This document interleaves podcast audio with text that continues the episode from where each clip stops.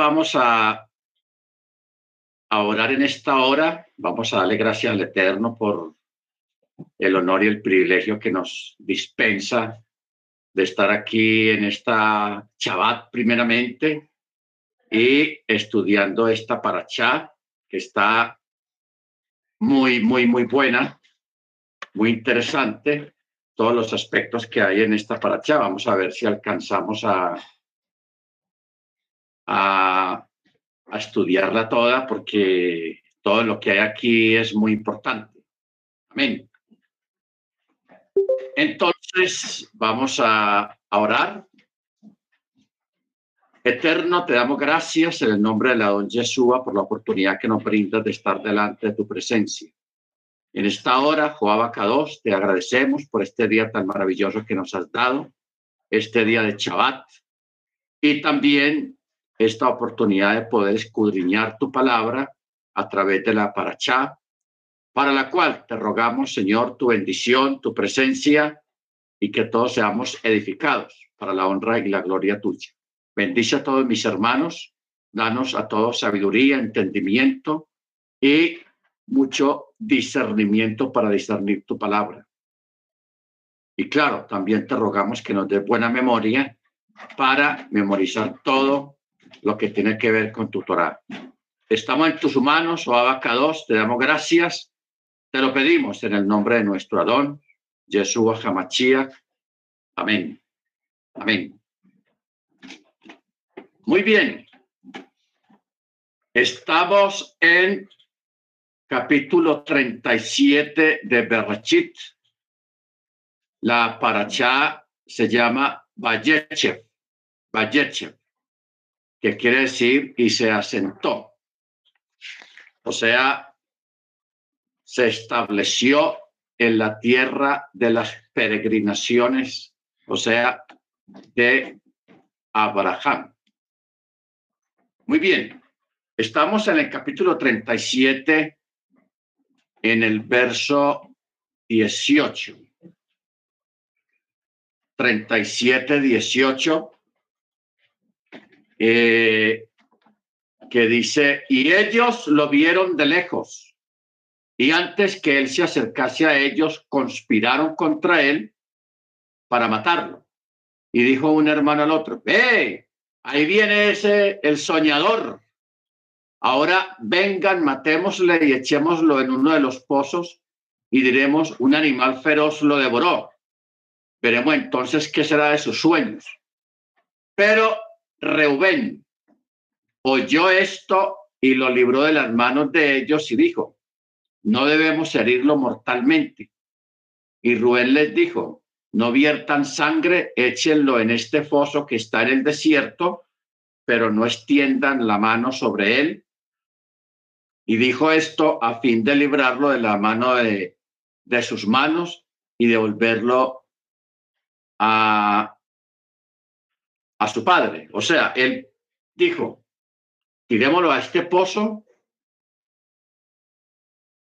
Lo hizo con la intención de que luego lo iba a sacar del pozo y devolverlo, devolver a su hermano, a su padre. Y sucedió que cuando Joseph llegó hasta sus hermanos, ellos desvistieron a Joseph de su blusón, o sea, de la túnica de colores, aquella pieza costosa. Por eso dice, de su blusón y de la túnica de lana fina que tenía sobre él. Lo agarraron y arrojaron al pozo y el pozo estaba vacío, no había agua en él. No había agua en él. ¿Por qué el texto dice el pozo estaba vacío y no había agua en él? De lo que se implica al decir que el pozo estaba vacío, no sé ya que no tenía agua, lo que quería decir era que aunque no tenía agua, sí tenía serpientes y escorpiones, o sea, habían limañas. ¿Ok? Por eso es que el, hay un énfasis en el texto cuando dice, y el foso estaba vacío, no había agua en él, pero si había serpientes y escorpiones.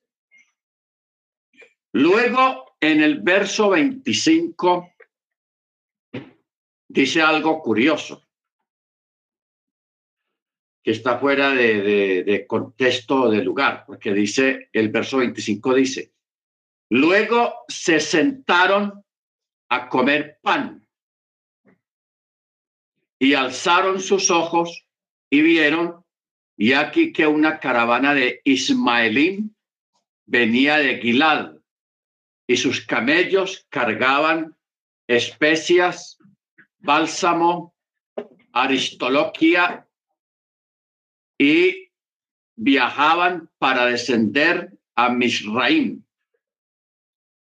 Bendito sea su nombre. Ahora, ¿por qué dentro del relato están colocando acá esta parte de que traían, dice lo que traían los camellos, especias, bálsamo, aristoloquia, porque generalmente los, estos comerciantes ah, transportaban otro tipo de productos. O sea, ¿qué productos? Nafta, alquitrán, cuyo olor es desagradable. O sea,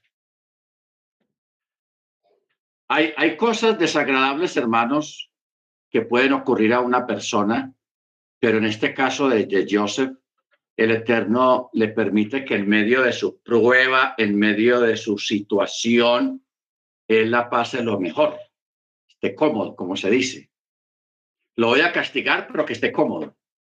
¿Ok? Entonces, por eso es que la, cuando uno hace una, establece una diferencia entre lo que es el bálsamo, las especias y la aristoloquia, que estos son productos de olor, de buen olor, productos para perfumes, para, para muchas cosas de olor agradable porque lo que siempre transportaban para Egipto era nafta y alquitrán, que la nafta y el alquitrán son de un olor desagradable.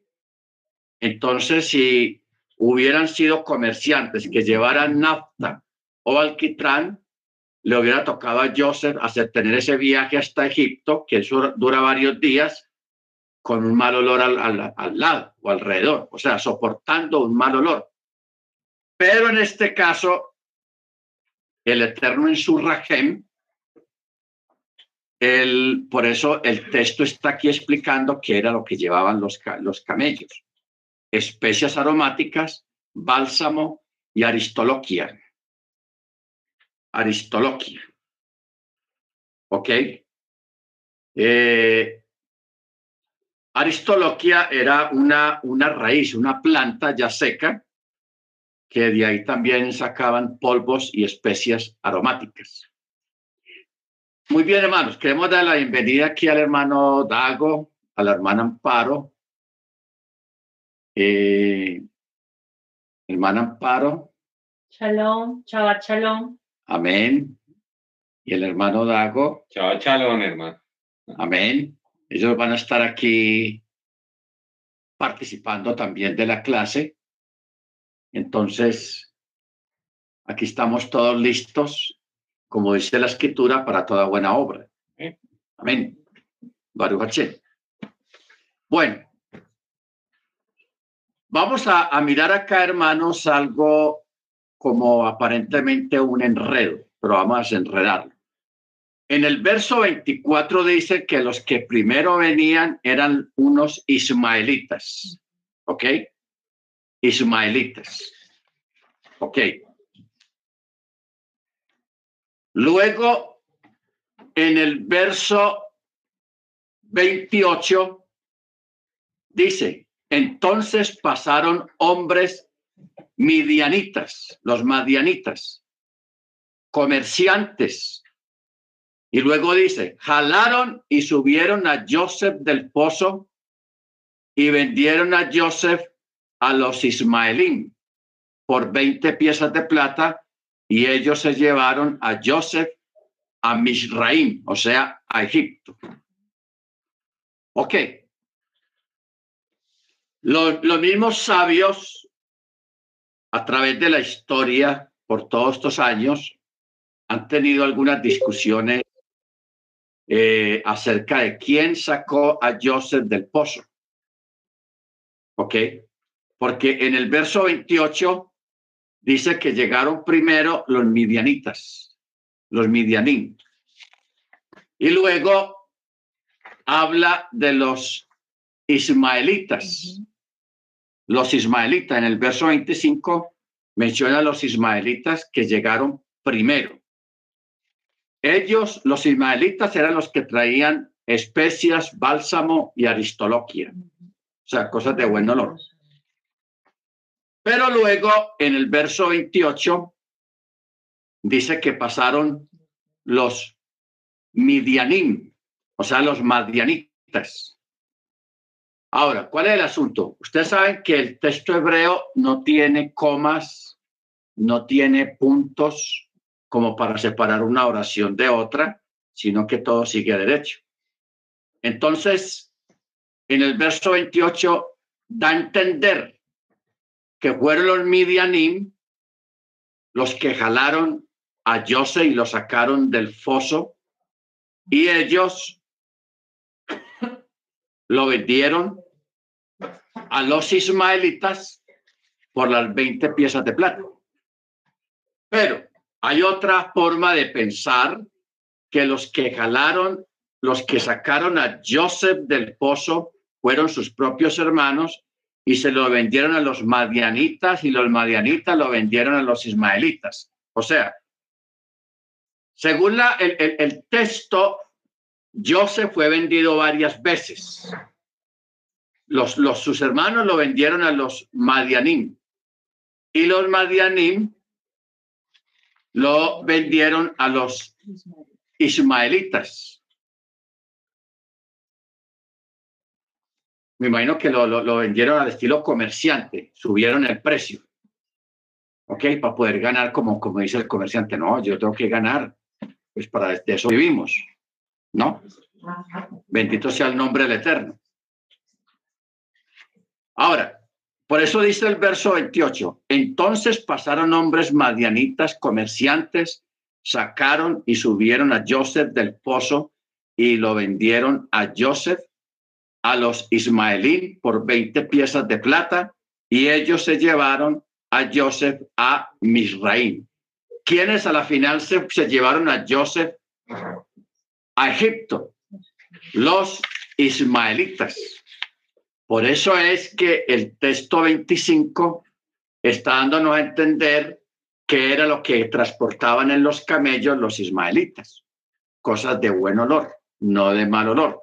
Posiblemente los eh, madianitas llevaban el, otro producto de ese maluco, el nafta o el alquitrán, que eso sí tenía un mal olor muy fuerte. ¿Ok? O sea, ¿Por qué la mención? Porque el Eterno, en medio de su suplicio, de su prueba, le permite a Joseph pues, estar más o menos bien, que esté tranquilo, porque Joseph de todas maneras es un varón del Eterno y el Eterno tiene planes y propósitos con él. ¿Ok? Bendito sea el nombre del Eterno. Ahora, Rubén en el verso 29 relata que Rubén regresó al foso. O sea que Rubén, los sabios dicen, ¿por qué Rubén no estaba ahí cuando lo vendieron a los, a los o a los Ismaelín? Entonces los, los, los sabios dicen que Rubén había regresado a la casa, por eso no estaba ahí. Por eso es que el texto 29 dice, y Rubén regresó al pozo y aquí que Joseph no estaba en el pozo y desgarró sus vestidos, volvió a sus hermanos y dijo, hey muchachos, el niño no está. ¿Y yo a dónde voy a ir? ¿Qué voy a hacer? O sea, como quien dice, ¿qué vamos a hacer? ¿Yo qué voy a hacer? ¿Por qué Rubén se está tomando esa, esa responsabilidad? Porque él es el mayor de todos. Él es el primogénito. Entonces, De ahí, en el verso 31 dice que entonces tomaron la túnica de Joseph, degollaron un chivo y mojaron la túnica en la sangre del chivo, porque se ha establecido científicamente que la sangre del chivo es la que más se parece a la sangre humana. Por eso es que el texto dice que degollaron un chivo, no dice que degollaron una oveja o una cabra o otro animal, sino dice particularmente un chivo. ¿Ok? Porque la sangre del chivo se parece mucho a la sangre humana. Y enviaron la túnica de lana fina y la trajeron a su padre y dijeron, esto hallamos, reconoce ahora si es la túnica de tu hijo o no. Y él la reconoció y dijo, la túnica de mi hijo es, un animal feroz lo ha devorado. De seguro Joseph ha sido despedazado. Aquí uno se pregunta por qué los hermanos de él no dijeron, mira a ver si es la túnica de nuestro hermano, porque son hermanos. Pero no, él dice como si estuvieran en forma de disgusto, dicen si es la túnica de tu hijo o no es la túnica de tu hijo. Y él la reconoció y dijo, si es la túnica de, de Joseph, un animal lo ha devorado. De seguro Joseph ha sido despedazado. ¿Ok? Ahora, por inspiración profética, a partir de estas palabras que dijo eh, Jacob, fulguró al él decir, ya que en efecto, días o años más tarde, la esposa de Potifar atacaría a Joseph. ¿Ok? Entonces, por eso se preguntan los sabios, ¿por qué razón el santo bendito es no le reveló que Joseph seguía con vida, evitándole así esta angustia? Porque los hermanos, o sea, los muchachos, habían hecho una, un juramento pero ese juramento prácticamente se convirtió en un anatema. Ellos juraron bajo maldición de que ninguno de ellos revelaría lo que pasó con Joseph. Se comprometieron, hicieron un juramento, un anatema. ¿Ok? Entonces, a ellos asociarse en este complot, al asociarse en este complot, entonces, eh, ellos se volvieron, se convirtieron en un anatema. Por eso es que el Eterno no le reveló a Jacob que Joseph estaba vivo todavía. ¿Ok? Porque recordemos, hermanos, que, que Jacob tenía espíritu profético. Isaac también. El único que sí sabía era Isaac, porque Isaac todavía estaba vivo. ¿Ok? Isaac todavía estaba vivo, entonces, pero él se dijo, si el Eterno no quiere revelarle a, a, Jacob que Dios está vivo, ¿por qué lo voy a hacer yo? O sea, ¿por qué me voy a meter en eso? Porque Isaac se dio cuenta de que él estaba vivo, pero también se dio cuenta que el Eterno no le quería revelar a Jacob que Dios estaba vivo. Estos son misterios, hermanos, que uno no entiende el por qué se desarrollan los eventos como se desarrollan a veces en la vida de uno, porque ustedes saben que los, los caminos del Eterno son misteriosos. Son misteriosos y nosotros humanamente no los entendemos. Y hay cosas en lo que uno solamente es como el protagonista, como el que está en el, en el terreno, pero eh, arriba en, los chamaín, el Eterno es el que traza nuestros caminos, traza nuestras vidas, cuando nosotros formamos parte de un propósito para Él. Amén.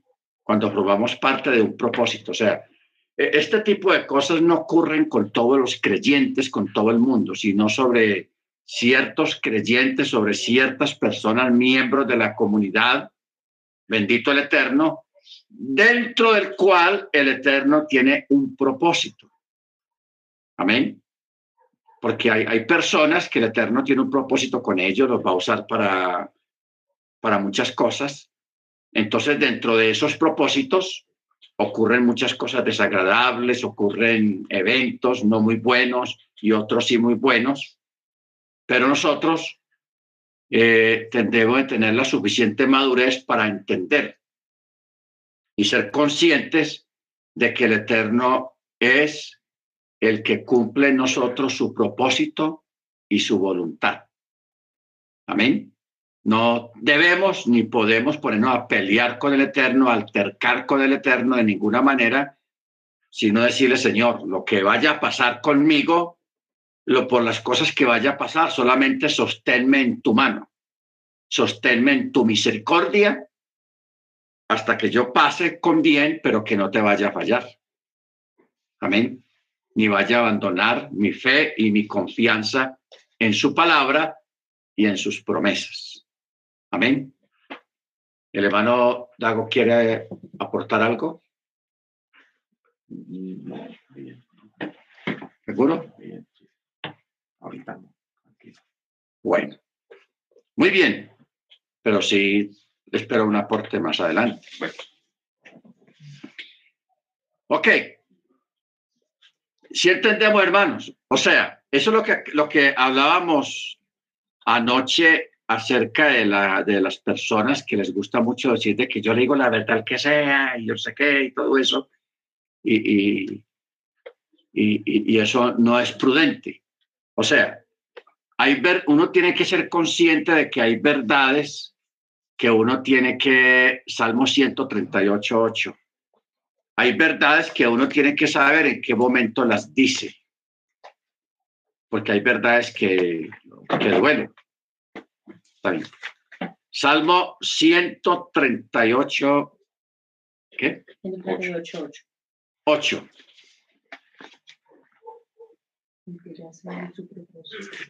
Dice, Yahweh cumplirá su propósito en mí. Oh Yahweh, tu misericordia es para siempre. Amén y no desampares la obra de tus manos. Cuando se refiere el salmista a la obra de tus manos, es lo que él quiere hacer a través suyo o a través de cualquiera de nosotros. ¿Ok? No desampares la obra de tus manos. O sea, nosotros debemos de, de, de pensar, hermano, la situación de Joseph, porque Joseph no es cualquier niño, no es cualquier muchacho. Es hijo de un, llamémoslo hoy en día, un terrateniente, o sea, una persona importante, adinerada, que tiene mucho ganado, porque Jacob, hermanos, era, acuérdense que Jacob tenía mucho ganado, era un hombre rico. Y aparte de ser un hombre rico, era un hombre muy importante y era un varón del Eterno reconocido por todas las personas, por todos los reyes y por mucha gente importante de aquella época reconocían en Jacob al quien grande. Y Joseph es hijo de él. O sea, Joseph no es de una familia común o del montón, Joseph es, es hijo de una persona importante. Caer en la humillación de ser vendido por sus propios hermanos como un esclavo.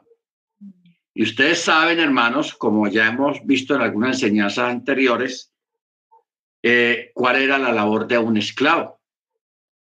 O sea, la labor de un esclavo, eso, ser un esclavo, eso no era fácil. Al esclavo les toca, en, esa, en ese tiempo, hoy en día, pues uno no permite una cosa de esas, pero en ese tiempo a los esclavos les tocaba bañar a los, a los, a los amos, bañarlos. A los esclavos les tocaba limpiar los, pies cuando la gente venía de la calle, los pies empolvados, de pantano, lo que fuera, antes de entrar a la casa, el esclavo estaba ahí en la puerta con una lebrija o ponchera con agua y le tocaba lavarle los pies que quedaran bien limpios, quitarles el polvo y el pantano al, al amo o a los hijos de la casa. También le tocaba recoger la, lo que se dice la boñiga de las vacas, el popó de, de los animales. En fin, era un trabajo muy tenaz, muy duro y muy miserable. Joseph cae en una situación de esas. Y en el mercado de esclavos, eso es una humillación porque el esclavo tiene que estar prácticamente semidesnudo y, y los posibles compradores van y tocan al esclavo, le abren la boca para ver si tiene buena dentadura y, y, le miran los oídos y, le tocan los músculos y los, las piernas a ver si es fuerte para el trabajo y, es exhibido ahí en una tarima. Eso es una cosa muy humillante, hermanos. O sea, llegar a ser un esclavo en, en ese tiempo, en esas condiciones, eso es una cosa muy dura. Y Joseph, el hombre de los sueños grandiosos, cae en una situación de esas. ¿Qué diría Joseph? No, hasta aquí llegaron mis sueños. O sea, que yo soñé tan bueno y mire en las condiciones en que estoy me imagino que él debió de tener una, una, una, una depresión y, un, un bajo de ánimo muy grande cuando cayó en esta situación. ¿Ok? Muy bien. Verso 34. Entonces Jacob desgarró sus vestidos, puso silicio sobre sus lomos, hizo duelo por su hijo muchos días. Y se levantaron todos sus hijos y todas sus hijas para consolarlo, pero él se negó a consolarse y dijo, descenderé por mi hijo de luto a la tumba. Y su padre lloró por él. Y los midianín vendieron a Joseph, a Mirraim, a Potifar, cortesano del faraón, jefe de los matarifes. Bueno,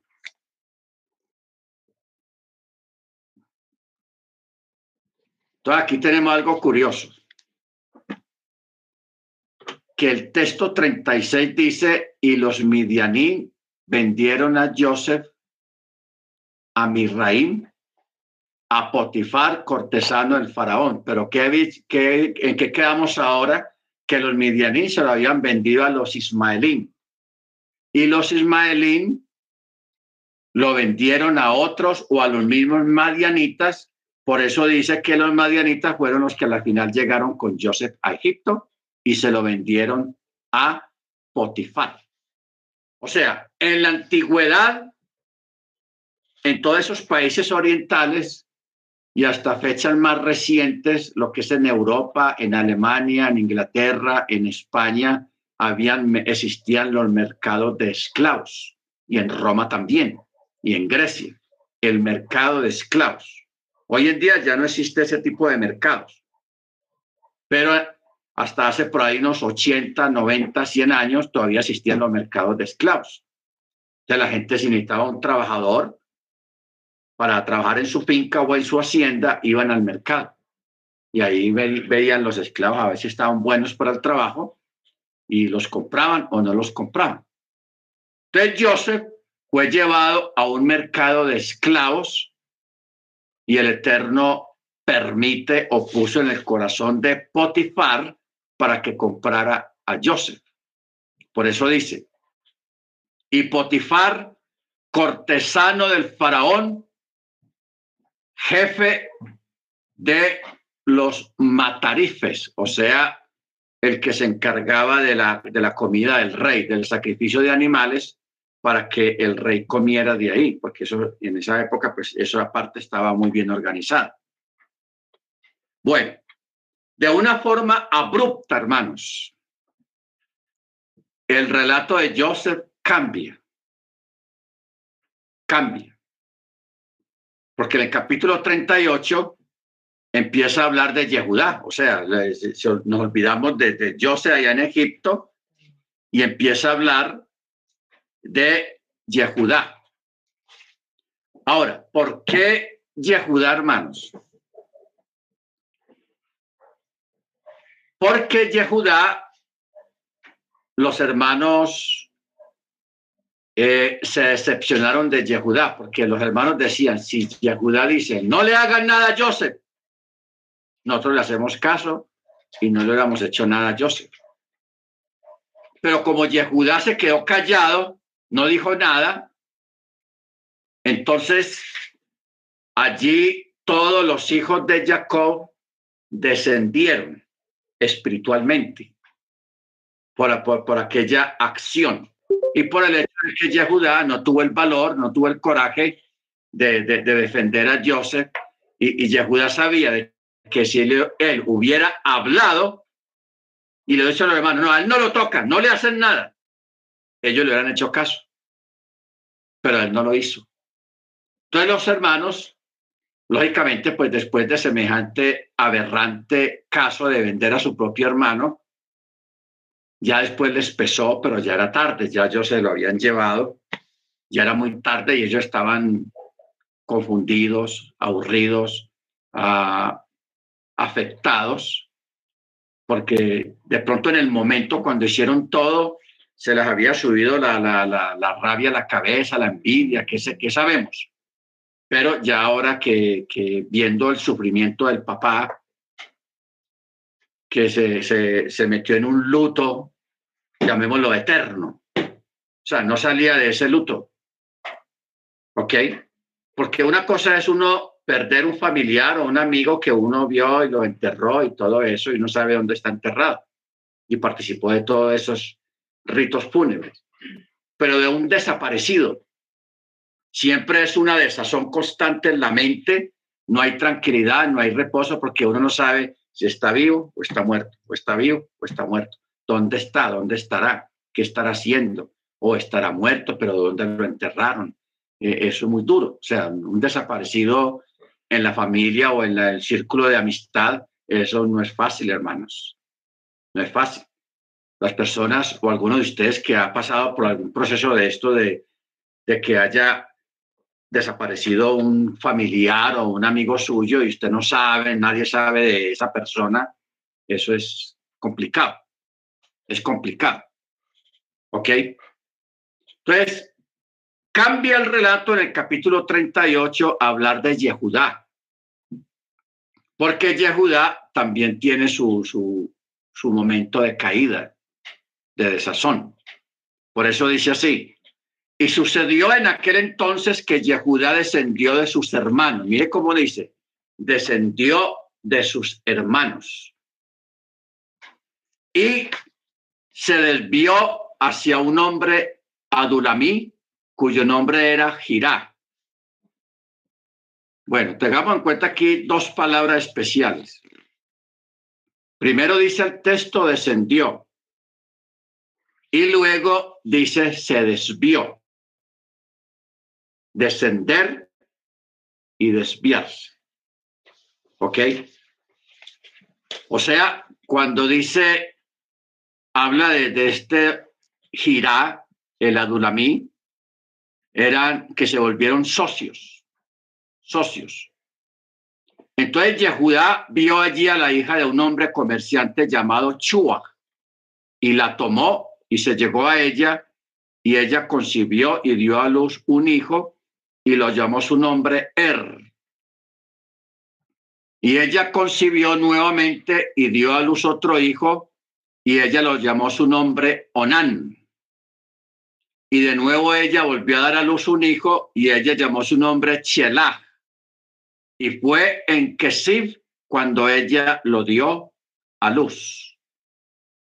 Entonces aquí tenemos a Yehudá con tres hijos. Er, Onán y Chelach, tres varones.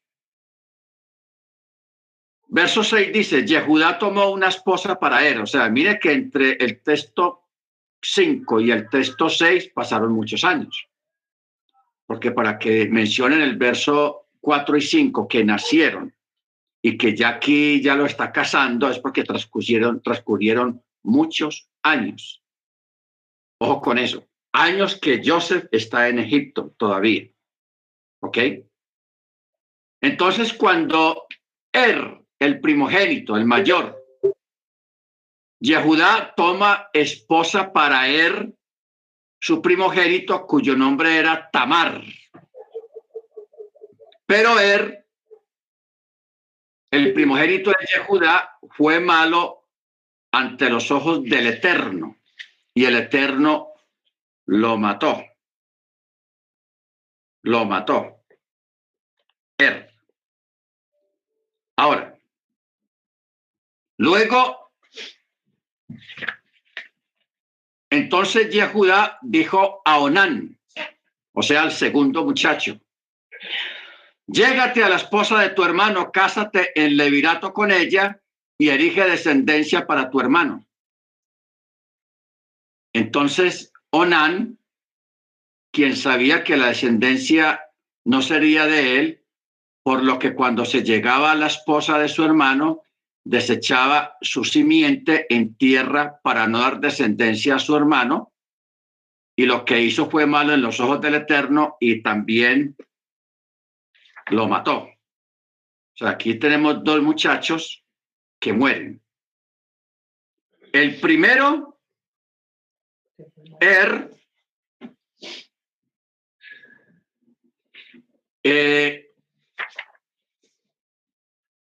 el Eterno lo corta porque él también desechaba su semen, su simiente, porque dicen los sabios, para no estropear la belleza. ¿Ok? O sea, aquí tenemos a un hombre eh, algo materialista. Los sabios dicen, aunque ambos murieron por el mismo pecado, la razón que cada uno tuvo para hacerlo no era igual. ¿Ok? El uno, Onan, no quería descendencia. No quería dar descendencia a su hermano. Y el otro, porque no quería que su esposa, o sea, Tamar, eh, perdiera su belleza física. ¿Ok? Entonces, el uno por un motivo y el otro por otro motivo, pero los dos estaban haciendo lo mismo y a todos les pasó lo mismo. Murieron el Eterno los cortó. Ahora, detengámonos un momento aquí, hermanos, porque hoy en día uno se encuentra con personas con una mentalidad que se casan, pero no, tienen hijos. No tienen hijos. Y, y en la cultura de la Torah, el tener hijos es muy importante. ¿Ok? El tener hijos es muy importante porque el tener descendencia es preservar su nombre. Porque usted es hijo de un padre y ese padre fue hijo de otro, entonces ahí se viene, eh, se viene llevando una descendencia familiar, la cual debe perpetuarse aún después de usted. ¿Ok?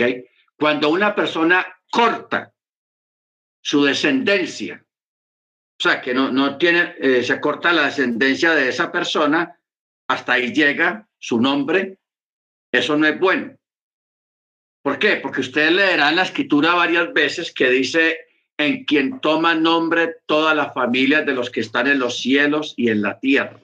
Ojo, toman nombre todas las familias de los que están en los cielos y en la tierra. Porque todo lo que se compone el reino tiene que ver con familias, no con naciones. O sea, aquí en la tierra se forman naciones, pueblos, pero en el Chamaín no, no, no, no existe la, la conformación de naciones, sino de familias. Familias. ¿Ok? Por eso es que la, la, base del judaísmo de, los, de los israelitas está basado en familias Aquí en la tierra, como toda la tierra está repartida en, naciones, en países, eh, normal eso.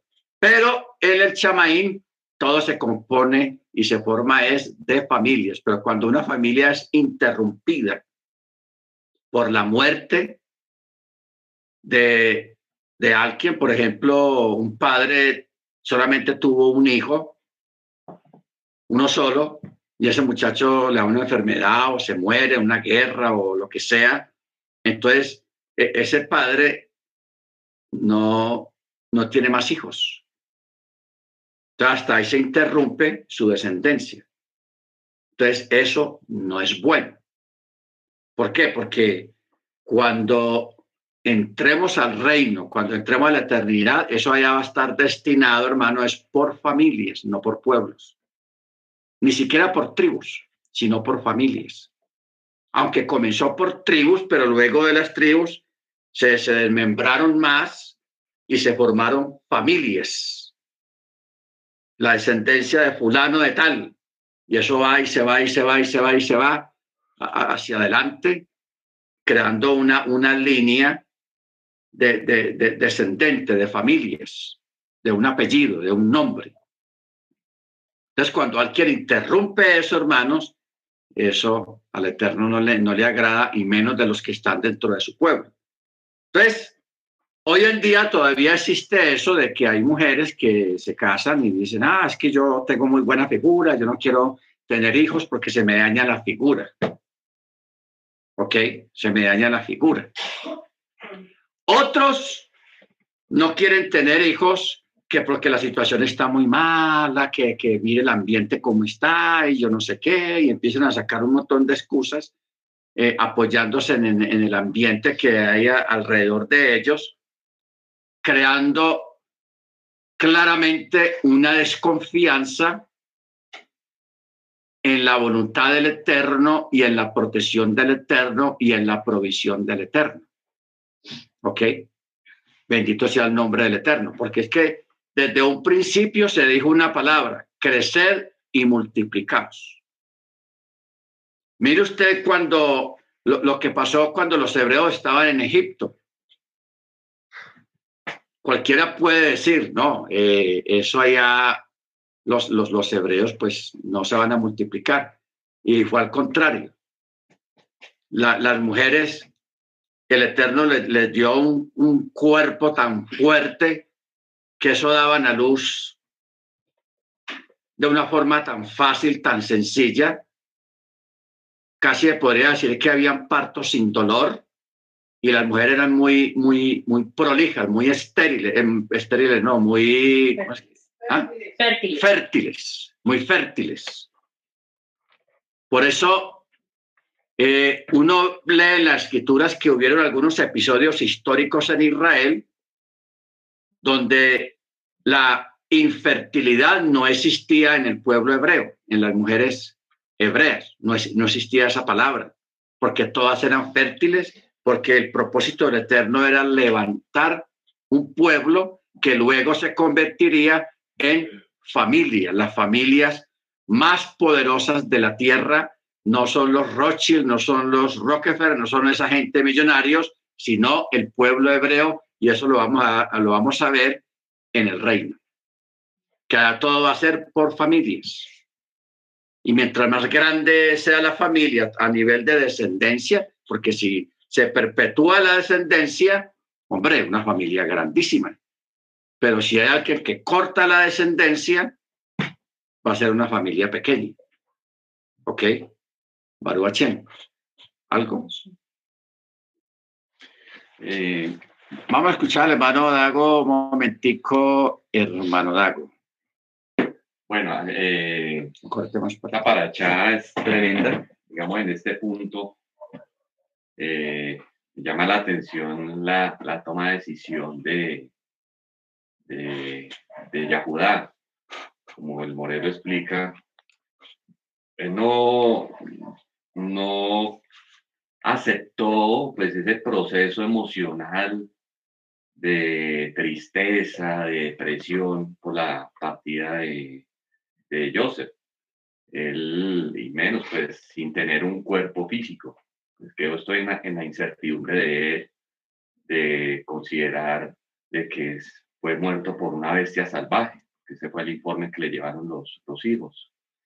Entonces, eh, cuando esto sucede, pues Yahudá, él no tolera, no es capaz de tolerar pues ese estado emocional del papá por el cual decide más bien aislarse de toda la familia y como el Morero está explicando, él descendió. Cuando se dice que descendió de sus hermanos, se puede decir, hablando desde el punto de vista espiritual, que él descendió espiritualmente. y se juntó con una cananea, teniendo en cuenta que, que ya eh, desde Abraham por la ley oral, el Eterno, pues por medio de Abraham, había manifestado que su hijo, en este caso Isaac, no se juntara con, mujeres cananeas, porque pues ya sabemos que era, cuáles eran las prácticas que estas culturas realizaban, que eran de idolatría, inmoralidad sexual. Eh, bueno, eh, entonces eh, el tema es que él descendió espiritualmente y se juntó con una cananea. Ahora pues con, tuvo sus, sus tres hijos. en este caso muere el primer hijo, Er, el segundo hijo también muere porque pues la, el objetivo de, de, del segundo hijo era que le levantara descendencia al primer, a su hermano, cumpliendo en este caso la ley del levirato. Hay que entender este punto porque, digamos, si uno lo ve, pues en nuestra cultura, pues realmente no, eso no se tiene en cuenta. Pero en la cultura del Medio Oriente, por eso es tan importante tener ese contexto cultural, histórico y cómo se presenta allí eh, todo este tipo de situaciones en el Medio Oriente. Entonces, pues es tremendo porque él también muere, este segundo muchacho.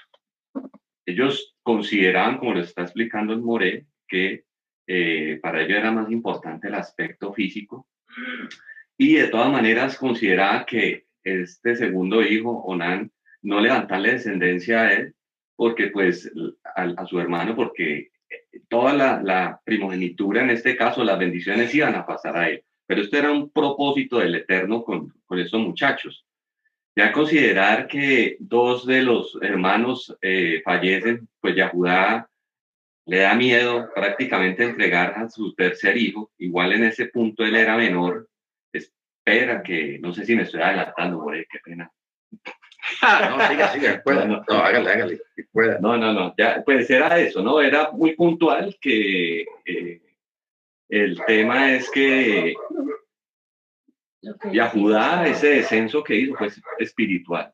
Por ende, pues que nosotros, a pesar de que de pronto pasemos situaciones difíciles, pues que no decaigamos en ese proceso espiritual y si de pronto se llega a manifestar que pues, estemos siempre agarrados y aferrados a nuestro Padre Eterno sin desviarnos de su bendita Torah y de entender cuál es el propósito que el Eterno tiene con cada uno de nosotros. Amén. Gracias, hermano Dago. Hermano Freddy, ¿tienes algo para decir? No se escucha, no se oye. Tranquilo, que yo lo escucho, mi more. Chava Chalo, mi more, ¿cómo estás? Ahí sí se le oye. Bien, diga, hermano, bien pueda. Mi pregunta es, ¿por qué en esta paracha o se hace tanta claridad en Yehudá? No he entendido por qué. Segundo, porque aquí realmente el que tenía que tomar una decisión, diría yo frente a lo que he leído, no es Judá o Yehuda, sino Rubén, que era el mayor, ¿cierto? A no ser que ya estemos en el capítulo 38, cuando dice el hermano Dagoberto que sí, bajó espiritualmente, pero que le hago una pregunta a More. ¿Y cuál es el problema de la mujer cananea? Ah, bueno, es que bajó espiritualmente. Entonces, él, ¿qué mujer debía de tomar? ¿Una sobrina o qué? Entonces, aparte, entonces, primero, ¿Por qué Yehuda? Una sobrina, sí, porque el otro hermano, sí. ¿Por qué Yehuda? Si realmente el que se rasgó las vestiduras fue Rubén, 37-29. Ah, bueno, es que Yehuda los detuvo, no le hagan daño a él, pero me, me, llama la atención. Por favor, More. Ok. Acuérdate o acordémonos de que de Yehudá saldrían reyes. O sea, Yehudá pertenece... O sea, recordemos que cada uno de los hijos de Jacob tuvo su bendición. Y cuando fue la bendición de Yehudá, la bendición fue grande, se llevó como cuatro versículos para Yehudá. ¿Por qué? Porque de Yehudá iban a salir reyes y iba a ser una de las tribus más preponderantes y más dignatarias de parte del Eterno. Entonces, Yehudá tenía cierto, cierta autoridad sobre el resto de los hermanos, incluyendo Rubén. Ahora, ¿por qué Rubén? Acordémonos que Rubén profanó el lecho de su padre y por, por esa causa Rubén perdió la autoridad y perdió la primogenitura por ese acto eh, gravoso que él cometió al profanar el lecho de su padre. ¿Ok? Entonces él pierde su autoridad y su primogenitura, la cual le es delegada o es repartida entre Yehudá y entre Joseph. ¿Ok? Eso es más o menos la, la, la, el, el por qué se interrumpe el relato aquí de Joseph y se va para Yehudá, porque esto se trata de una recaída de Yehudá por omisión, por su omisión. O sea, hay cosas, hermanos, en, en, la vida de uno que uno puede hacer algo y no lo hace. ¿Se acuerdan de ese dicho? No dejes para mañana lo que puedas hacer. Sí, no dejes para mañana lo que pueda hacer hoy. Y también en el sentido, en el sentido de, de que a veces uno, cuando se presentan determinadas situaciones en una reunión o a nivel familiar, uno no toma, no, no habla o no dice nada o no hace nada cuando hay que hacerlo. Entonces después a uno le pesa, eh, pero yo por qué no, no dije, por qué no hice, por qué no aquello.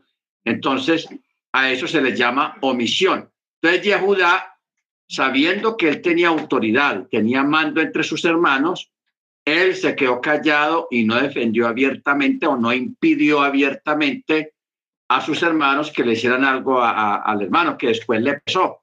Y eso trajo como consecuencia una caída. Vamos a mirar un texto que pusieron ahí.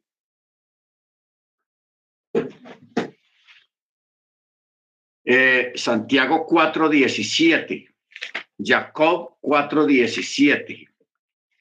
A ver qué dice. 4:17. Ah, aquí está el texto. El que sabe, pues, hacer lo bueno y no lo hace, le es pecado. ¿Estamos? Gracias, hermano, por el texto. Está perfecto. El que sabe hacer lo bueno y no lo hace, le es pecado. Eso en palabras modernas a nivel legal se llama omisión. La omisión es penalizada por la ley también en muchos países, la omisión. Porque mucha gente comete omisión con la disculpa de que no, yo no quería meterme en problemas, yo no quería decir nada, y, y, y sacan esa excusa, pero, pero de todas maneras, hermanos, las cosas malas pasan o de permitimos que el malo prospere, que el malo haga sus maldades y nosotros que por, por no meternos en problemas, que por no decir y que una cosa es la otra, cometemos la falta de omisión y la omisión es una infracción a la Torá. ¿Ok? Romanos 1, 32.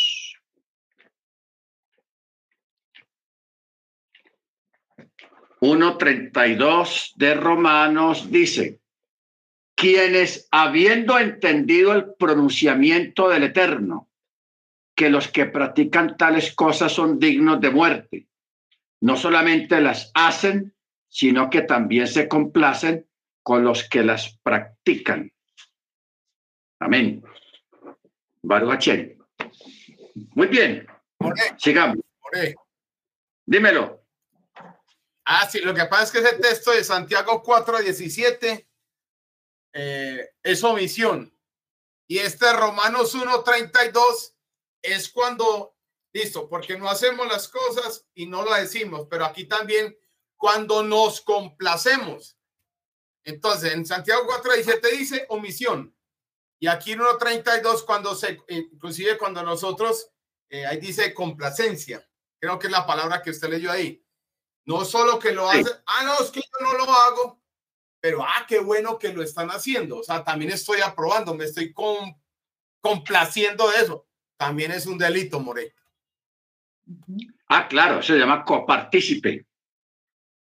Porque es que si leemos más atrás del, del texto de Romanos, a partir del verso 29, 30, 31 dice, estando atestados de toda injusticia, perversidad, avaricia, maldad, colmados de envidia, homicidio, contienda, engaño, malignidad, murmuradores, detractores, aborrecedores de Elohim, insolentes, soberbios, jactanciosos, inventores de cosas malas, desobedientes a los progenitores, necios, desleales, sin afecto natural, despiadados. Entonces, como dice el hermano Freddy, los que se complacen, no que las hagan, pero sí se complacen de que otros la hagan, de todas maneras es un copartícipe. Por eso dice, tales son dignos de muerte, no solamente las hacen, sino que también se complacen con los que las practican. Es un cómplice, un copartícipe de, de un delito. Bendito el Eterno.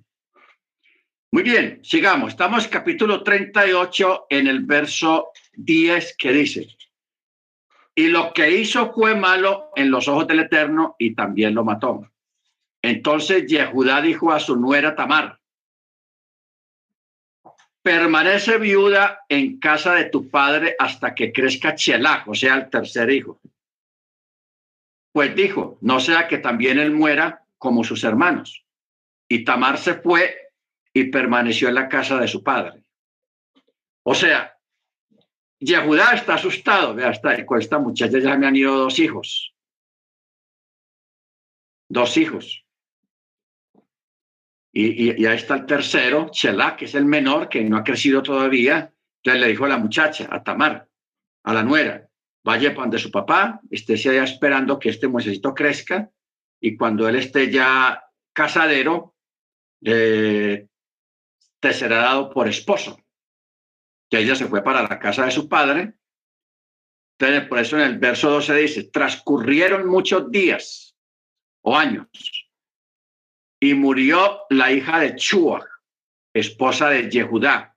O sea, ya Yehudá también se queda viudo. Miren ustedes, hermanos, por una omisión lo que le pasó a Yehudá. Tiene tres hijos perdió dos, queda viudo, tenaz, quedó viudo.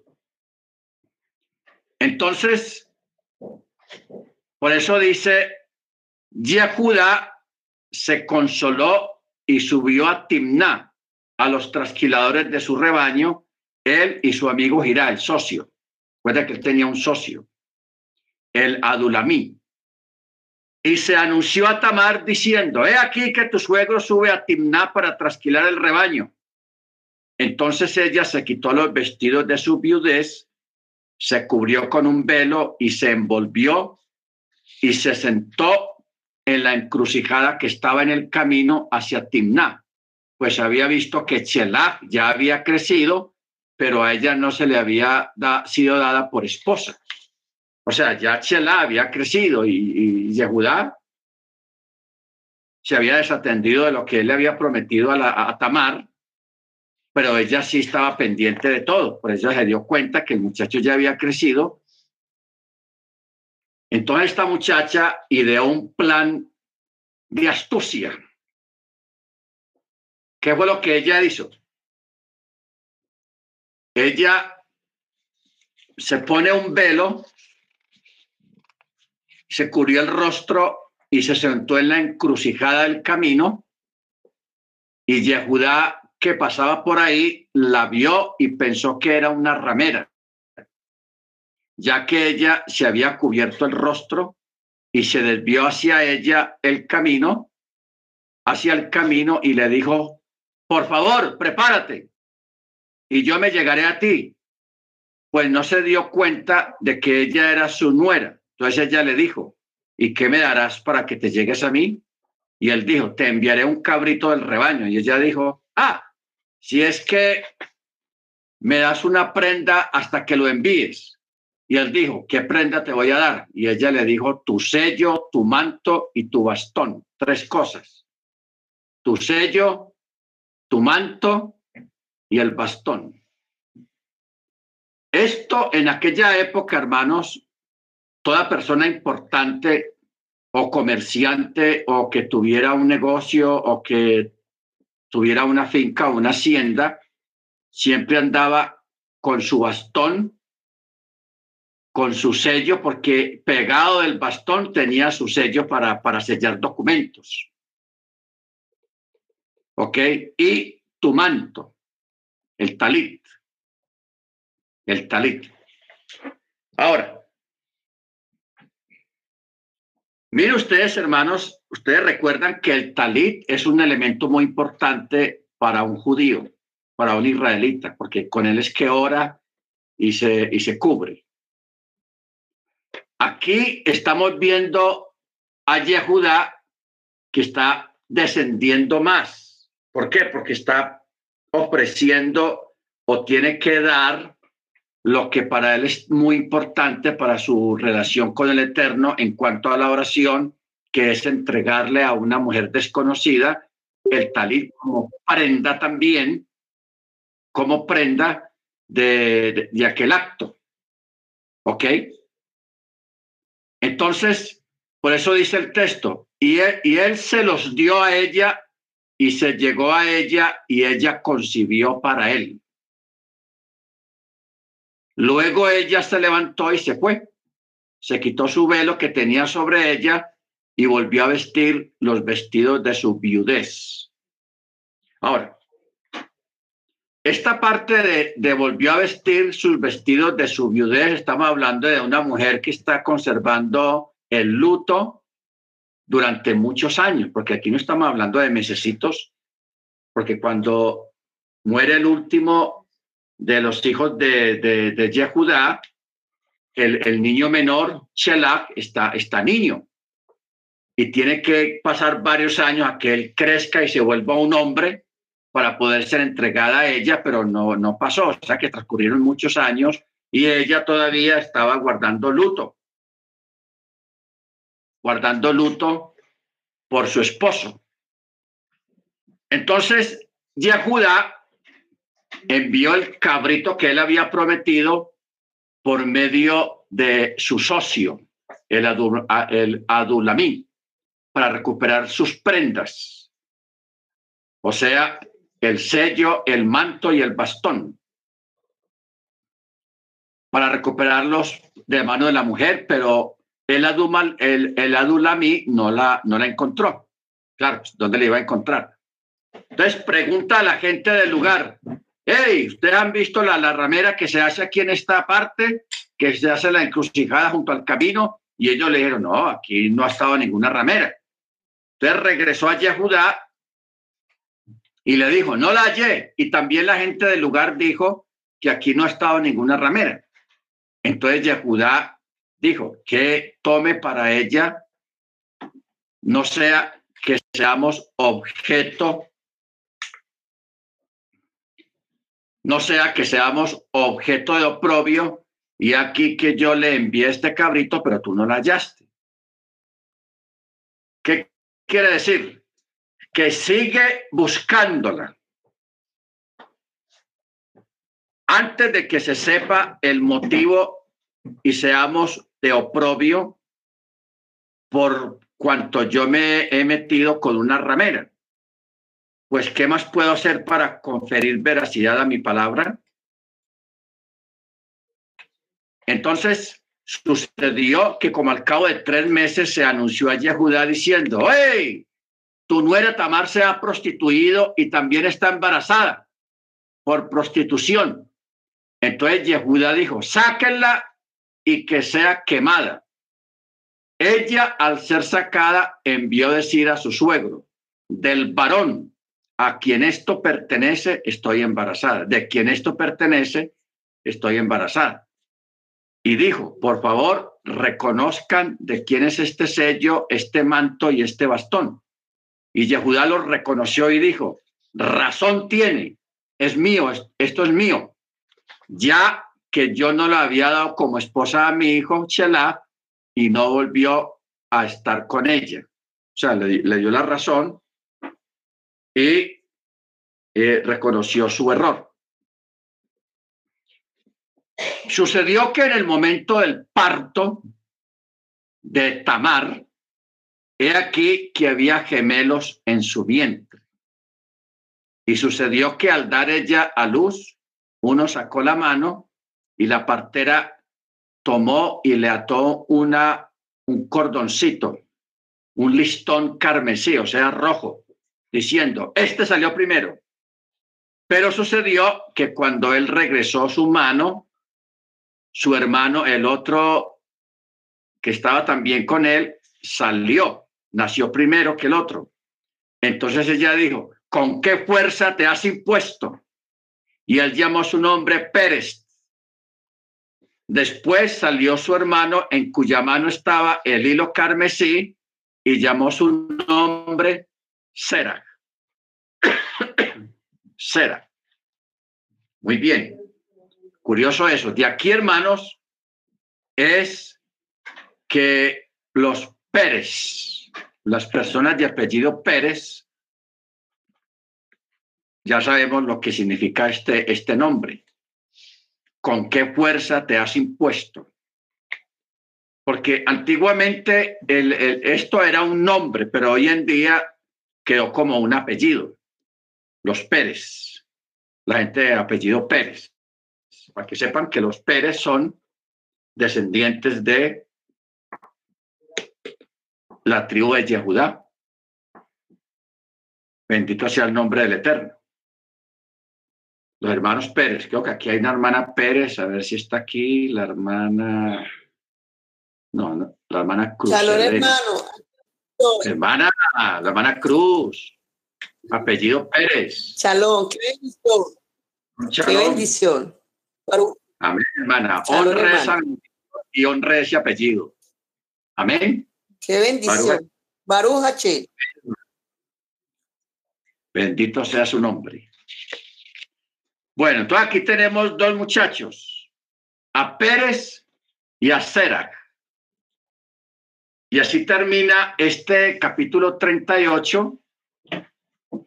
Los sabios, yo he leído muchos comentarios acerca de por qué empacaron este capítulo 38 ahí que es como si lo hubieran puesto a la fuerza porque interrumpe el relato de la estadía de Joseph en Egipto.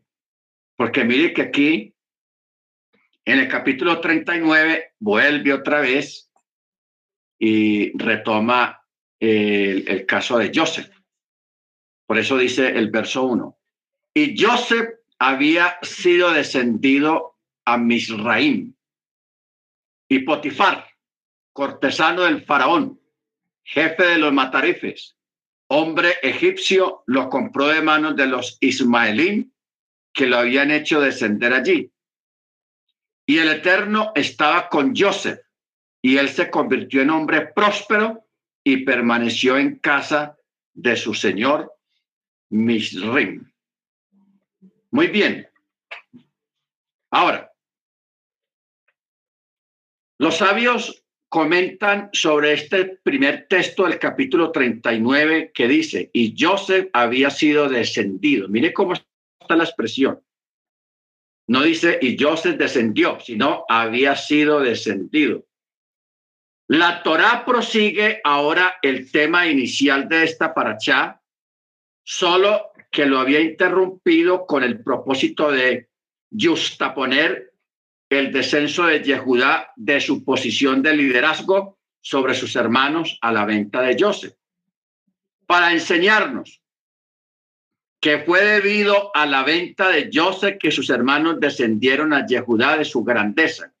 Y además, la introducción del relato de Yehudá también tenía como propósito de explicarnos el relato del incidente de la esposa de Potifar con Joseph al incidente de Tamar con Yehudá, a fin de, de informarte que así como Tamar actuó en aras del cielo, así también aquella otra mujer, la esposa de Potifar, actuó en aras del cielo. ¿Por qué? Porque por medio de sus cálculos astrológicos la esposa de Potifar había vislumbrado que en el futuro Joseph habría de tener hijos. De ella pensaba que era de ella o de su misma familia, solo que no sabía si estos hijos habrían de nacer directamente de ella o a través de su hija. Porque más adelante vemos que Joseph se casó con una hija de Potifar y una hija de esta señora, eh, o sea, la esposa de, de Potifar. ¿Dónde está eso? Adelantémonos un poquito ahí en el capítulo 41, verso 45. Vamos a confirmarlo, a ratificarlo. 41, 45. Dice, y el faraón llamó el nombre de Joseph Safenat Paneah. Safenat Paneah quiere decir el que descifra misterios. O sea, le puso un nombre eh, eh, egipcio. Y mire lo que dice ahí. Y le dio por esposa a Senat, hija de Potifera, príncipe de On. ¿Ok? ¿Por qué los, los sabios dicen que la, la esposa de Potifar eh, comienza o, o porque ella pensaba que ella iba a tener hijos de Joseph. Porque según los cálculos astrológicos, porque estamos hablando de gente pagana que, que acude a los astros para mirar el futuro, para mirar la suerte y todo eso, como lo que pasó allá en el libro de Esther con Amán. Por eso es que la, la, la, él echó suertes, por eso es que el libro se llama Purim, porque la palabra Purim quiere decir echar suertes. Esta mujer había consultado, como era su costumbre, a los astros y los astros le habían dicho de que ella iba a tener hijos o, iba a tener hijos de parte de, de, Joseph. Por eso es que ella también en parte lo acosa para, que, para cumplir lo que los astros le habían dicho, los astrólogos le habían dicho. ¿Ok? Pero ella no sabía de que iba a ser una hija de ella la que se iba a casar con Joseph. Y ahí fue que Joseph tuvo los hijos con Asenat. Así se llama la muchacha, la hija de Potifar, Asenat. Bueno, pero ya vamos a llegar allá. Eh, verso 3. Estamos capítulo 39, verso 3 dice, su señor vio, ¿quién? Potifar, que el Eterno estaba con Joseph y todo lo que él hacía, el Eterno hacía que prosperase en su mano. O sea, el Eterno bendijo a Potifar por el solo hecho de que Joseph trabajaba para él. Y Joseph halló gracia en sus ojos y le servía bien. Y Potifar lo nombró sobre su casa y todo lo que poseía lo puso en sus manos. Y sucedió que desde que lo nombró en su casa sobre todo lo que poseía, el Eterno bendijo la casa del egipcio gracias a Joseph. Y la bendición del Eterno estuvo sobre todo lo que poseía en la casa y en el campo. Y él dejó todo lo que poseía en manos de Joseph y no sabía nada, o sea, él se despreocupó de todas sus cosas, excepto una cosa, el pan que comía. Y Joseph era hermoso de forma y hermoso de aspecto. Los sabios siempre se han preguntado por qué empacaron esto aquí en este, estas palabras, haciendo referencia a que Potifar se desatendió de sus cosas porque vio que Joseph era un buen administrador de su casa y de sus bienes, y aparte de eso, el hombre empezó a prosperar, no solamente económicamente, sino políticamente. ¿Por qué? Porque no sé si usted captó eh, lo que dice, lo que leímos hace un momento en el verso 41.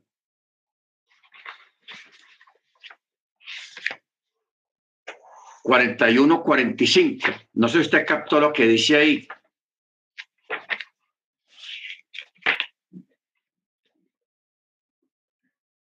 Al principio del relato de Joseph dice que Safenat, eh, perdón, Potifar era el matarife, era el encargado de los sacrificios de animales, o sea, de la carne que consumía el palacio, el rey. Pero aquí ya el hombre ya no es el matarife, sino que es príncipe de On. Príncipe de On. O sea, que el hombre prosperó económicamente y políticamente. Mire el cargo que le dieron, ya era un príncipe. Baruch Porque aquí donde, en este texto, donde menciona que a Joseph, el rey, para premiar a Joseph por la interpretación de los sueños, le dio por esposa a Asenat, hija de un príncipe, que era Potifer o Potifar. Ahora, cuando habla de que él le dejó todo, le dejó a excepción que, aunque el texto dice el pan que comía, se refiere a la esposa de Potifar. O sea, Joseph tenía acceso a toda la casa de Potifar, a lo que él quisiera, menos a su esposa. ¿Ok? Que aquí usa un modismo que se le llama el pan que comía. ¿Ok? Bendito sea el nombre del Eterno. Ahora, luego en el mismo texto, hermanos, curiosamente dice, estamos hablando del, del verso 6, y Joseph era hermoso de forma y hermoso de aspecto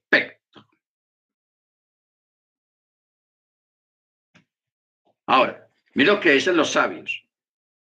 Cuando se vio a sí mismo Joseph con autoridad y prosperado en casa de Potifar, comenzó a comer, a beber y a arreglarse el cabello. O sea, comenzó el hombre a acicalarse. O en, palabras modernas, comenzó el hombre a, a fijarse en su aspecto, en su vestidura, en cómo se veía, porque ya José era una persona importante, era mayordomo, así como su, su, su dueño, su patrón, había ascendido como príncipe de On, él también había, estaba ascendiendo como mayordomo en la casa de un príncipe. ¿Ok? Entonces,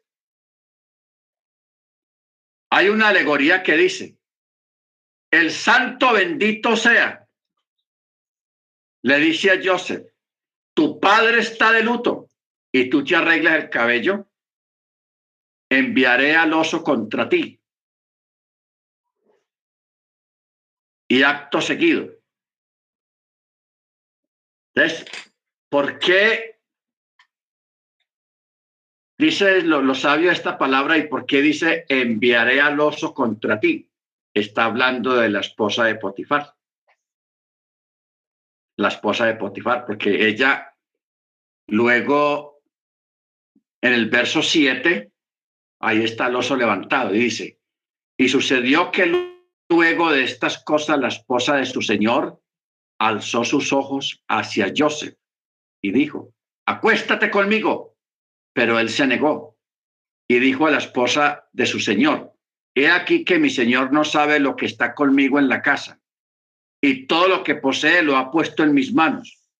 Aquí en esta casa no hay nadie superior a mí en esta casa aparte de él. Y él no me ha rehusado nada excepto a ti. ¿Se da cuenta? Aquí se habla directamente a qué se está refiriendo, pero en el verso 6 solamente la, la, la Torah dice que no sabía, eh, verso 6 dice, y él dejó todo lo que poseía en manos de Joseph y no sabía nada de lo que estaba con él, excepto el pan que comía, y, y Joseph era hermoso de forma, eh, hermoso de forma y hermoso de aspecto, se está refiriendo a la esposa de Potifar. Pero aquí lo dice más directo, ya Joseph le está diciendo, Potifar me soltó todo aquí para administrar la casa, no me ha rehusado nada, excepto a usted, porque eres su esposa. ¿Y cómo he de cometer este mal tan grande? Pecaría contra el Eterno. Y sucedía que conforme ella hablaba Joseph día tras día, aún así él no la escuchaba para acostarse junto a ella, para estar con ella. Ok, o sea que aquí tenemos eh, una, lo que llama técnicamente, legalmente, un acoso, acoso sexual. Ok, acoso sexual, porque ella lo estaba acosando a él. Pero él se negaba porque él decía, pecaría contra el Eterno. Pero en el verso 11 dice, pero sucedió que llegó el día, mire usted esta palabra, verso 11, pero sucedió cuando llegó el día, ¿qué, día era ese? Porque está hablando de un día en específico. Lo que ocurre, hermanos, es de que ese día que se está refiriendo acá, en el verso 11, cuando llegó el día, era un día festivo en Egipto, en Misraim. Era un día festivo y sagrado a nivel religioso. Era un día en que todo el mundo se iba para la calle y se iba para sus templos paganos, pero como Joseph no tenía nada que ver con eso, él, dice el texto, y él entró en la casa para desempeñar su labor, y como todos se habían ido para la fiesta, por eso dice, y no había ninguno de los hombres de la casa allí en casa, pero ella sí se quedó, la esposa de Potifar. Entonces ella, aprovechando que estaban solos prácticamente, agarró a Joseph de su vestido, diciendo, acuéstate conmigo. Pero él dejó su vestimenta en manos de ella y huyó y salió afuera. Y sucedió que cuando ella vio que él había dejado su vestimenta en su mano y había huido afuera, llamó a los hombres de su casa y les habló diciendo, vean, pues toda como llena de amargura, porque Joseph no le prestaba atención. Vean lo que nos ha traído un varón hebreo para divertirse con nosotros. La palabra divertirse, hermanos, es una palabra eh, que en esa época hablaba de la promiscuidad sexual. ¿Ok? Eso es lo que quiere decir divertirse. Y eso es lo que ella está hablando. Vean, nos ha traído a un varón hebreo para divertirse con nosotros. Él vino a mí para acostarse conmigo, pero yo llamé en voz alta, pero sucedió que cuando él oyó que yo alcé mi voz, sea, pegó el grito, según ella, y llamé, dejó su vestimenta junto a mí y huyó y salió hacia afuera. Y ella dejó su vestimenta junto a ella hasta que Potifar, o sea, el señor de él, llegó a la casa y le habló conforme a estas mismas palabras diciendo, el siervo hebreo, ese que nos trajiste, vino a mí para divertirse conmigo, ojo, pero sucedió que cuando yo alcé mi voz y llamé, él dejó su vestimenta junto a mí y huyó afuera. Cuando su señor escuchó las palabras de su esposa, que le dijo estas cosas, cosas como estas me hizo tu siervo. Se encendió en ira, entonces el señor de Joseph lo tomó y lo puso en prisión, el lugar donde los presos del rey eran encarcelados y él permaneció allí en la prisión. Bueno, vamos a rescatar, hermanos, algo aquí en esta en este relato y es de que en, ya en esta última parte del relato, cuando se menciona a Potifera, le fue quitada una iod, o sea, una letra del nombre le fue quitada. ¿Por qué?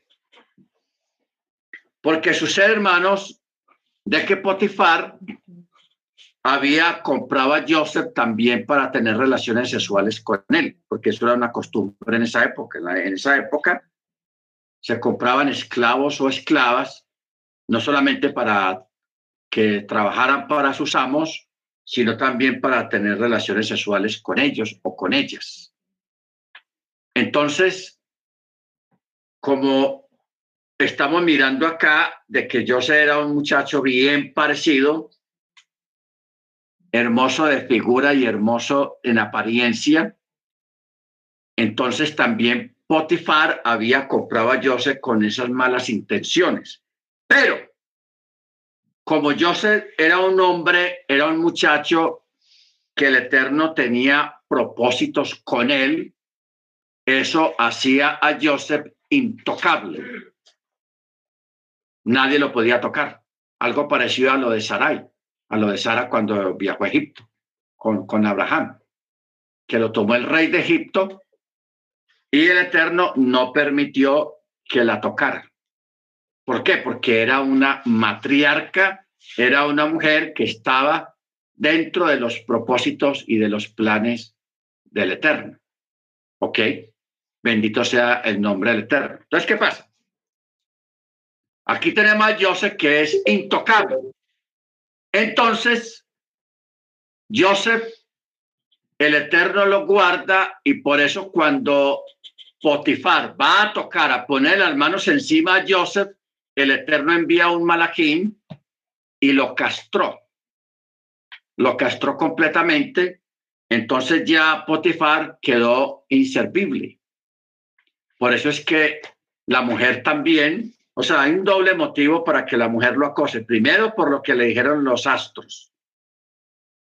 Y segundo, porque ya ella ya no tenía nada con, con Potifar por cuanto ya le estaba, había sido castrado, porque cuando uno coge el nombre de Potifar y le quita la yod, ya no se lee Potifar, sino Potfera. Y la, y la expresión Potfera quiere decir el que es cortado. Eso es lo que quiere decir la palabra potfera. El que es cortado. ¿Ok? Ratificando así el por qué el acoso de ella hacia Joseph, que lo está acosando. Baruch Entonces, por eso es el detalle en, el texto hebreo, en el texto de la Torá, cómo el nombre de, de, llega un momento en el relato que el nombre de, de Potifar le, falta una iod, le falta una letra. Ya no se lee Potifar, sino Potfera.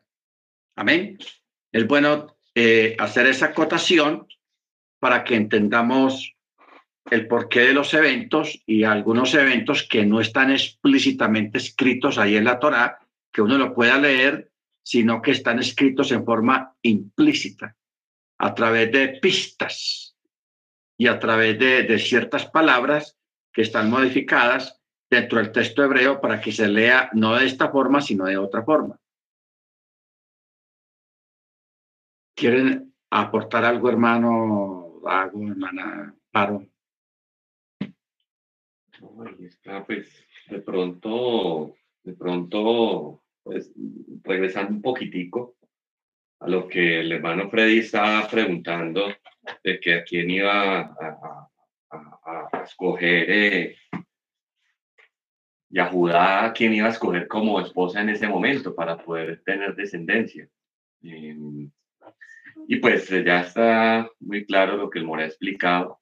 De pronto complementar un poco en ese punto exacto referente a que eh, por medio de Tamar fue que ella pues eh, solicitó a Yahudá tres, tres eh, elementos. En este caso el cinto, la vara y el sello. En aquel entonces eso representaba, hay que tener claro o tener en cuenta que Yahudá era pastor, pero esa era como la firma de él en ese momento, o de ellos en ese, en ese momento lo representaban su sello, el cinto y pues la vara. Como hoy en día decir nuestra firma, nuestro, nuestro sello personal. Eh, en este punto, después de esa situación, de esa omisión que, que había realizado Yahudá con respecto a la situación con Joseph, eh, ella, el Eterno permite esa situación con Tamar, pues no está explícito ahí en la Torá de cuál era la procedencia de Tamar, cuál era su descendencia.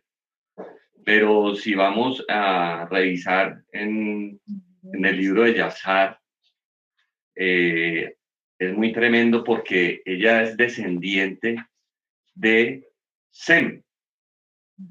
Entonces, cuando ella era la nieta de Sem, entonces Yahudá fue a buscar, en medio de ese descenso que había tenido espiritual, él fue a buscar a una mujer santa, se puede decir, en obediencia, eh, levantada en, la enseñanza de, del Eterno, del temor al Eterno, y fue a buscarle hija a su primer hijo.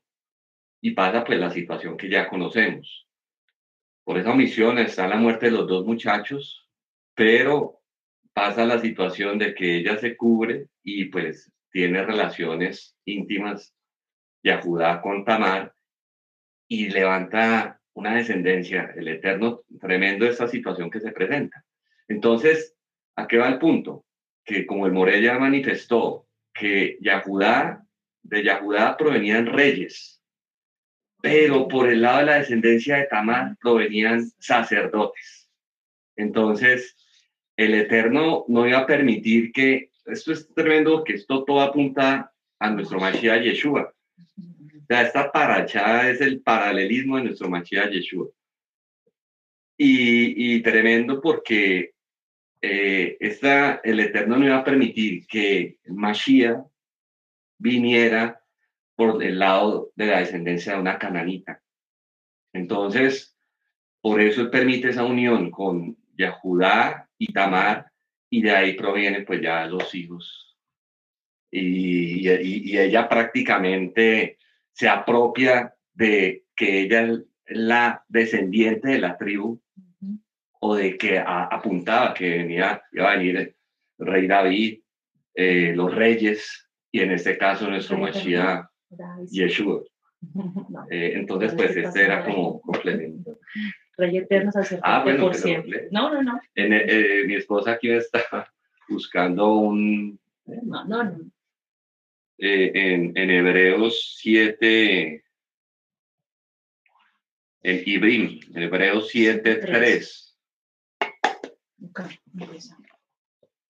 Donde. Ah, Hebreos 7. 7, 3 y 4, pues. Sí, aquí no es 3 realmente, no hay registro de su padre. Eh, 7, 3. Ahora, primero que todo, por, tra no, no, por traducción de su nombre, él es rey Sedaká y rey, y también rey de Shalem, rey de Shalom, que significa rey de bienestar. Hay que tener claro que aquí, aquí se está refiriendo el libro de, Hebreos, al gran Cohen Hagadol, en este caso a nuestro Mashiach Yeshua, que es el gran Cohen Hagadol. Todo el libro es, apunta a lo que nuestro Mashiach es, el gran Cohen Hagadol, y que era, por eso se dice que es según el orden de Melquisedec. Amén. Amén. Por eso, tremendo esto. Esto es una, una, explicación apuntando a todo lo que, lo que se presenta en, en nuestro Machía. Pues era como el, como el comentario. O sea, respecto a esto, hermanos, pues hay que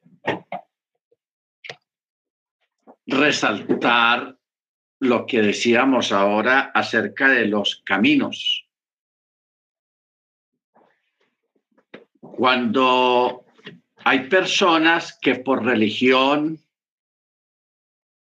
por creencia o por raza se creen superiores a los demás. ¿Qué pasa? De que hay un sector del judaísmo que ellos no admiten a nadie de afuera. O sea, excluyen a, las personas, los excluyen, los dejan a un lado, amparados en, su, en su raza. Pero ¿cuál es el problema acá? De que, por ejemplo, cuando vemos la historia de, de Ruth, que es una moabita, o sea, una extranjera. Y aquí tenemos el caso de Tamar, que también es una extranjera.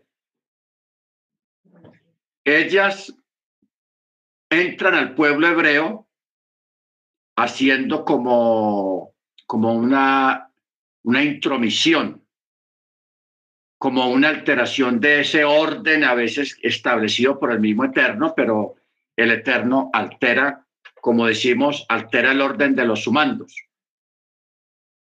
Para que estas dos mujeres, que son extranjeras y que a través de sus vientres, de sus cuerpos, de sus nombres, nazcan personajes importantes a través de ellas, como en el caso de, de la Moabita de Ruth, que de ella nace la, prácticamente la, la ascendencia de, por, el lado de David, ¿ok? Y aquí tenemos por el lado de Yehudá, nacen estos dos muchachos y nacen de Yehudá, que es Pérez, y el otro, ¿cómo es que se llama? El otro se llama... Será. Será. Será. Será. Pérez y Será. Entonces, por eso, hermanos, uno no debe prestarle mucha atención a veces a, esas personas que se vuelven muy, ¿cómo es la palabra? Muy personalistas. Dice, no, es que el que no es de mi tribu, el que no es de mi congregación, el que no es israelita puro, no, no, no puede ser israelita o judío y todas esas cosas. O sea, empiezan a, resaltar esas cuestiones, hermanos, que realmente no tienen fundamento. No hay fundamento. ¿Por qué? Porque el Eterno ha hecho mezclas, ha introducido al pueblo personas que aparentemente no debían de estar ahí, pero el Eterno mismo los llamó. Por ejemplo, tenemos a Rahab a la, a la ramera y a la de Jericó, ¿se acuerdan? Ella también fue incluida al pueblo hebreo y miren quién era. Era pues considerada una ramera y era y ahí de Jericó, era una extranjera.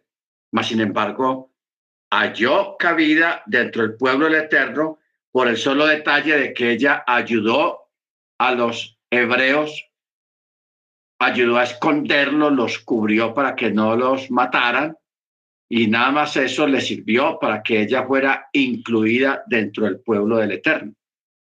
Entonces, a veces nosotros no sentirnos, porque yo he oído personas que dicen, no, es que yo he sido un pecador, yo he sido una pecadora, yo no merezco esto o aquello, porque yo he sido muy malo, yo he sido muy mala, yo no tengo entrada al reino o al pueblo por esto y aquí y allá. Entonces, hay personas que se sienten mal por, su, por la vida que han llevado, pero no, no hay que sentirse mal, sino darle gracias al Eterno, porque eso es lo que se llama el Rahem. Esa es la manifestación de la misericordia del Eterno sobre todos aquellos que a Él se acercan para obedecer mandamiento. Por eso es tan, tan, tan porque es muy disiente la, la profecía allá en el libro de Isaías. Vamos a, mirarlo. Isaías 56, que habla del Shabbat. Entonces dice, Eh, habla de los excluidos, porque este capítulo habla la gente que aparentemente era excluida, pero que tienen cabida de parte del Eterno. Dice 56.2. Cuán bienaventurado es el hombre que hace esto. El hijo de Adán, que se aferra a ello, que guarda el Shabbat para no profanarlo, que guarda su mano de toda obra mala. El hijo de tierra extraña, que habla de los extranjeros, que se ha unido a Yahweh, no hable diciendo, ah, de seguro Yahweh me excluirá de su pueblo. Ojo, el hijo de tierra extraña que se ha unido. No piense en algún momento de su vida, su relación con el Eterno, de que el Eterno lo excluyó o lo va a excluir. Ustedes digan, no diga eso. Ni tampoco el eunuco. Diga, árbol seco soy. Porque así dice Yahweh, a los eunucos que guardan mis chabatot, que escogen lo que me agrada, son fieles a mi pacto les daré cabida en mi casa y dentro de mis muros y le voy a dar un nombre mejor que el de hijos e hijas. Imagine usted, un nombre mejor que los que están en casa. Memorial perpetuo que no será cortado.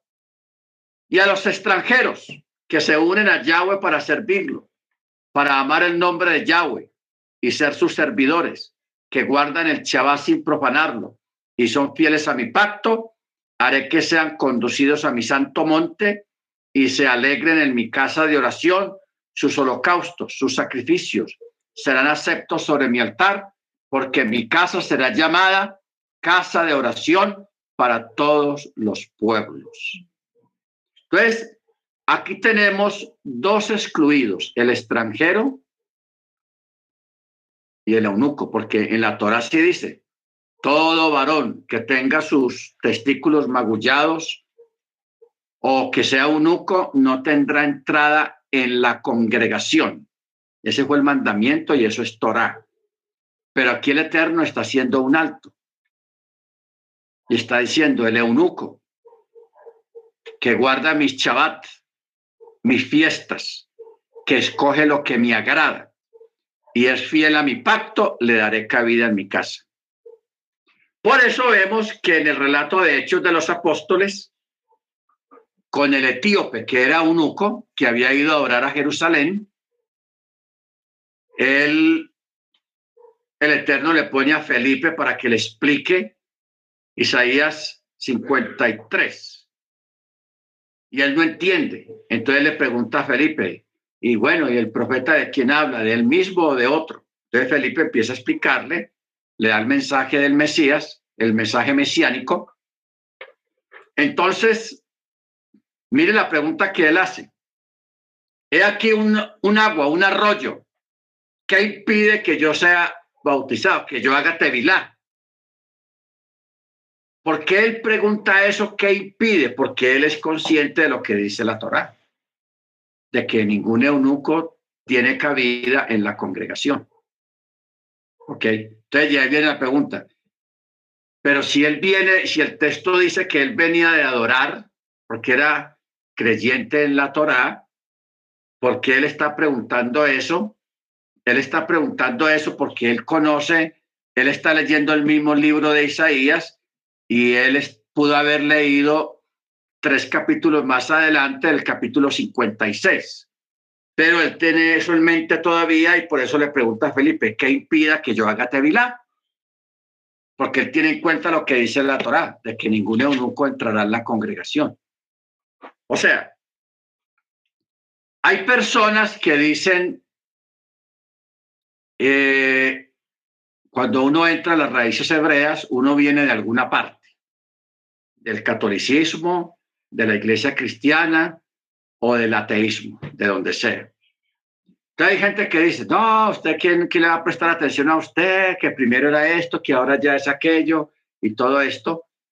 Hermanos, lo que estamos viendo acá es lo que llamaríamos un progreso, un llamado y que todo lugar donde usted haya estado simplemente es un escalón que el Eterno te ha llevado de escalón en escalón para llegar hasta donde estamos en este momento. ¿Ok?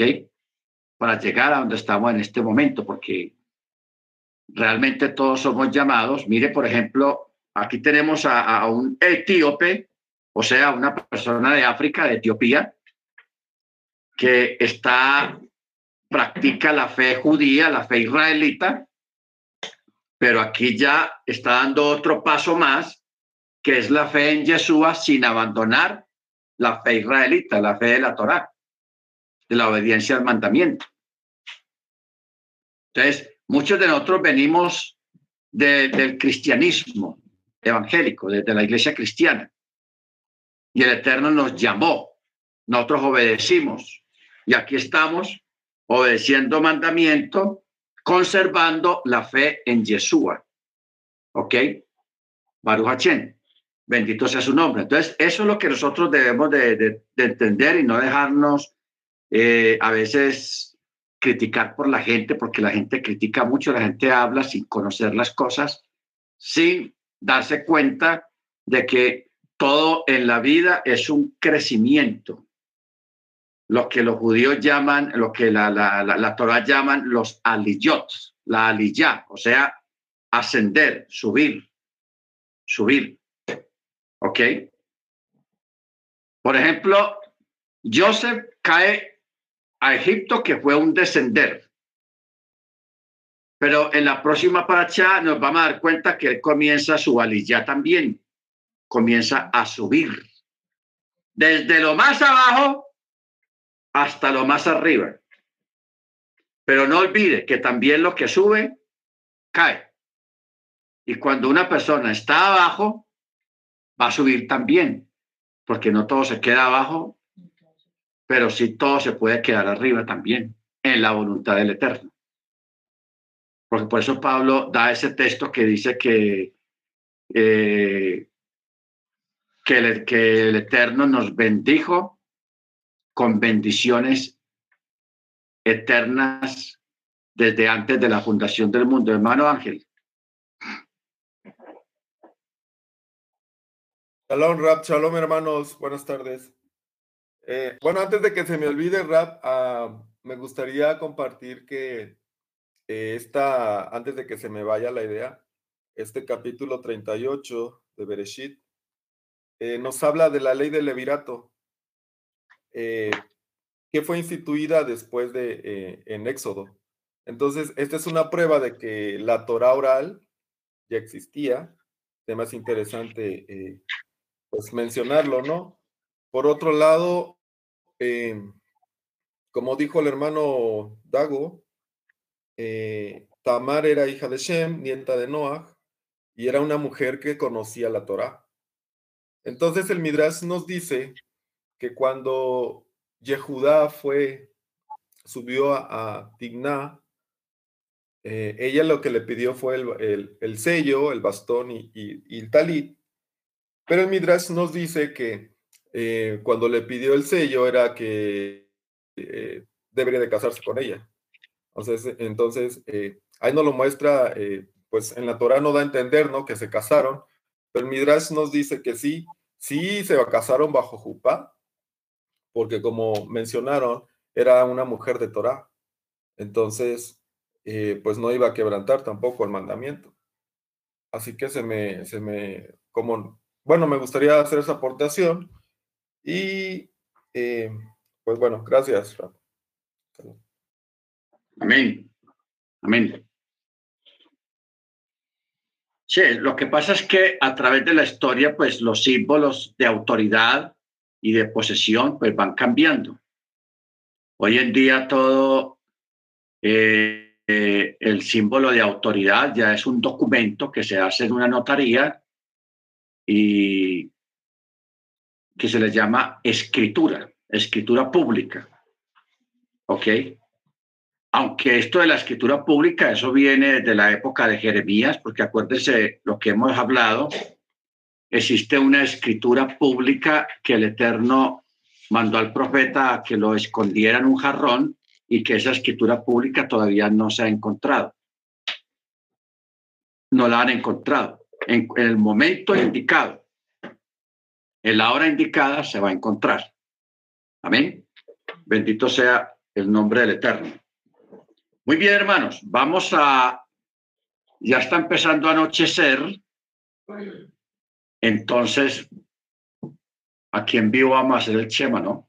Amén. Con toda la familia. Bueno, vamos a preparar aquí el terreno. Hermana Amparo, tú hacer el favor. En la silla ya está el talí, Sí, señor. está amable. Y el chofar, el tuyo. Amén.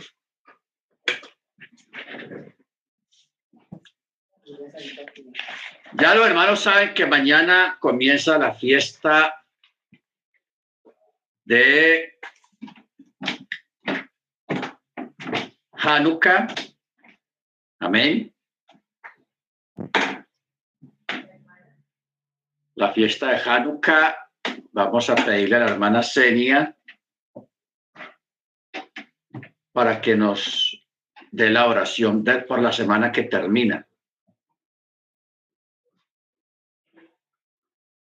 Ok, hermana Senia Amén. y el hermano George.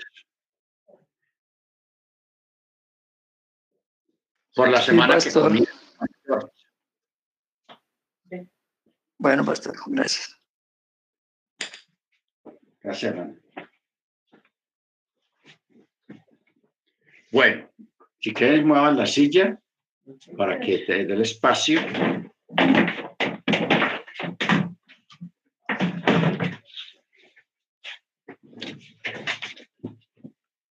the